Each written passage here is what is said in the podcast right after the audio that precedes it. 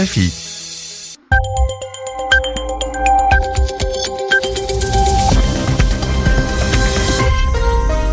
Vous écoutez RFI, il est 21h à Paris, 20h en temps universel. Jeanne Bartoli. Bonsoir à tous et bienvenue dans votre journal en français facile. Bonsoir Aurélien Devernois. Bonsoir Jeanne, bonsoir à toutes et à tous. Les titres de cette édition, après l'accord de Paris sur le climat ou encore l'UNESCO, les États-Unis se retirent d'un nouveau projet international, le pacte mondial de l'ONU pour les migrations. Pour Washington, le projet n'est pas compatible avec les politiques américaines d'immigration. Nous parlerons également de Yoweri Museveni. Le président ougandais veut rassurer sur son état de santé, alors qu'un projet de modification de la Constitution pourrait lui permettre de se représenter à la présidence en 2021. Enfin, le Premier ministre cambodgien a participé aujourd'hui à une grande cérémonie au temple d'Angkor. Il a célébré la stabilité du pays où l'opposition a été réduite au silence. Le journal. Le journal. En français facile. Une déclaration incompatible avec les politiques américaines d'immigration, c'est par ces mots que la mission américaine auprès de l'ONU a mis fin à sa participation au projet de pacte mondial sur les migrations. Un projet qui a pour objectif l'adoption d'un pacte mondial en 2018 afin de permettre une meilleure gestion des migrations et un meilleur accueil pour les réfugiés dans le monde. Euh, un premier texte, la déclaration de New York, avait été signé en septembre 2016. La décision de se retirer de ce programme a été prise par Donald Trump.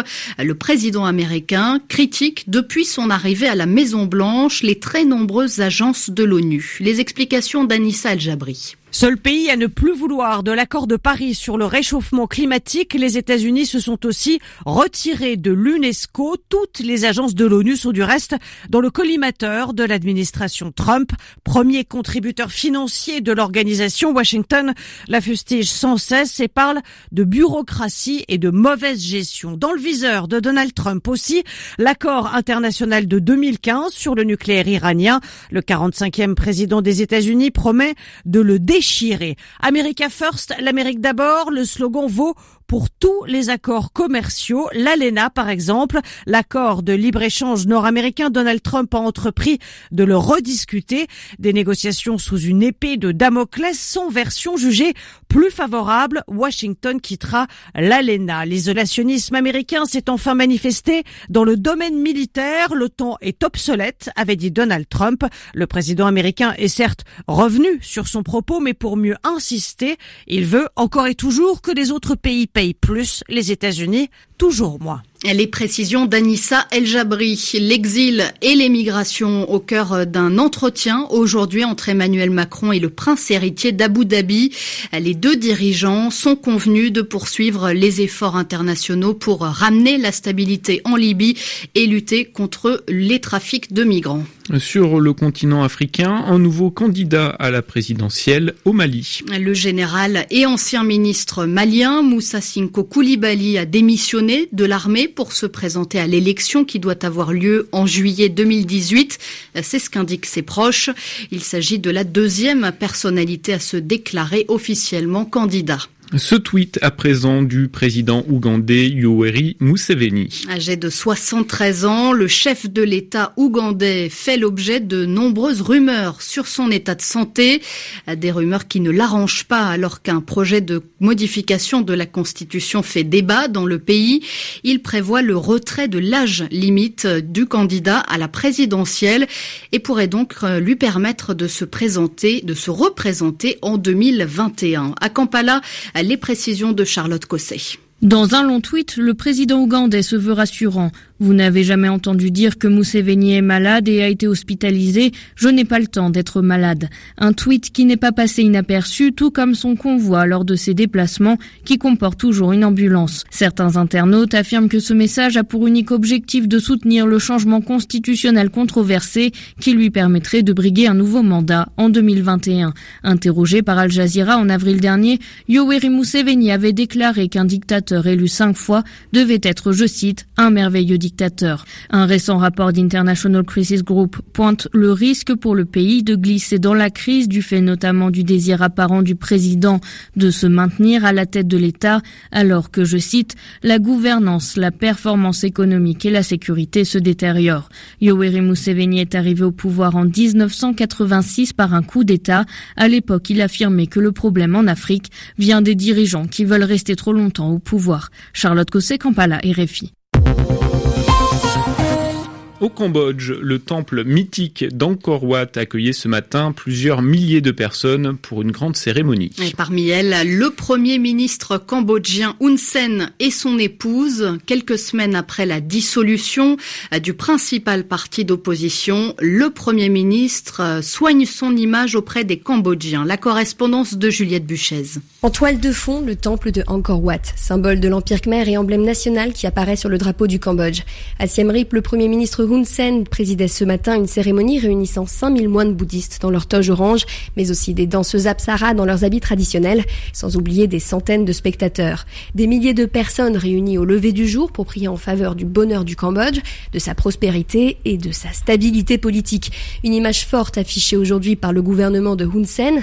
La cérémonie a pourtant été organisée seulement quelques semaines à l'avance, annoncée en fait une semaine après la dissolution du principal parti d'opposition par la Cour suprême le 16 novembre.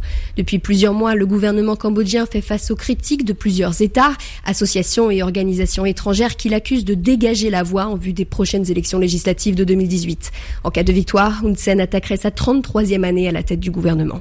Juliette Buchez, Phnom Penh, RFI. Le pape François est rentré au Vatican après ses voyages en Birmanie et au Bangladesh. Dans l'avion qui le ramenait en Italie, il a appelé les dirigeants du monde à, s'éloigner du risque d'extermination de l'espèce humaine. Il estime que certains dirigeants ont, je cite, une attitude irrationnelle envers les armes nucléaires. 21h07 à Paris et la ministre française des Transports est en colère. Elisabeth Borne convoque le président de la SNCF Réseau pour lui demander des explications.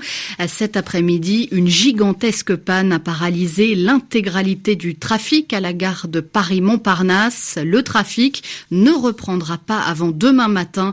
Une panne jugée inacceptable par la ministre. Cet été déjà, la gare avait été perturbée par une autre panne technique.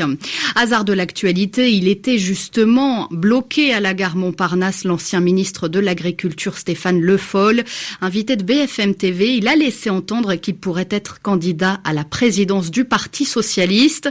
Stéphane Le Foll a également affiché ses désaccords avec Benoît Hamon. Benoît Hamon, justement, Yvan Amar nous en parle dans l'expression de la semaine.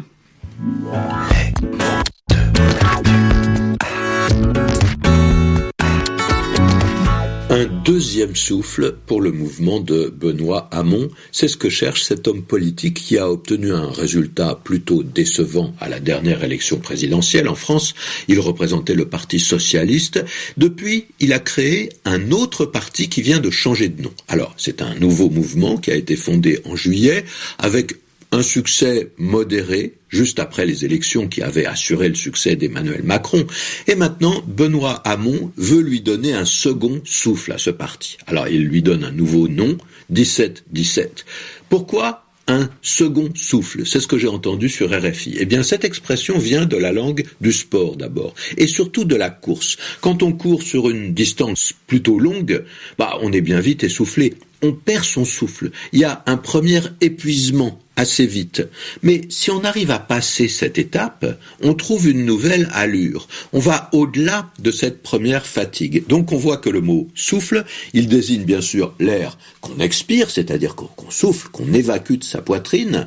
En même temps, il désigne le cycle de la respiration. On inspire, on prend de l'air, et puis on s'en débarrasse. Et ce tempo, c'est-à-dire cette vitesse de respiration, eh bien, elle donne l'idée de la vitesse de la course. Et on emploie l'expression avoir du souffle quand on est capable de tenir cet effort assez longtemps. Hein. Et on utilise souvent d'ailleurs cette formule avoir du souffle de façon figurée. Par exemple, pour quelqu'un qui écrit des romans, celui qui a du souffle, ce n'est pas celui qui écrit un roman de 100 pages, c'est celui qui écrit une histoire très longue, plusieurs volumes, plusieurs tomes, plusieurs histoires qui s'enchaînent et l'évocation est tellement forte que parfois, eh bien, elle vous emporte. Hein. On a une imagination très convaincante qui prend la place de la réalité. Quand on parle du souffle d'un poème, ah, c'est que ce poème vous fait rêver. 21h10, ici à Paris.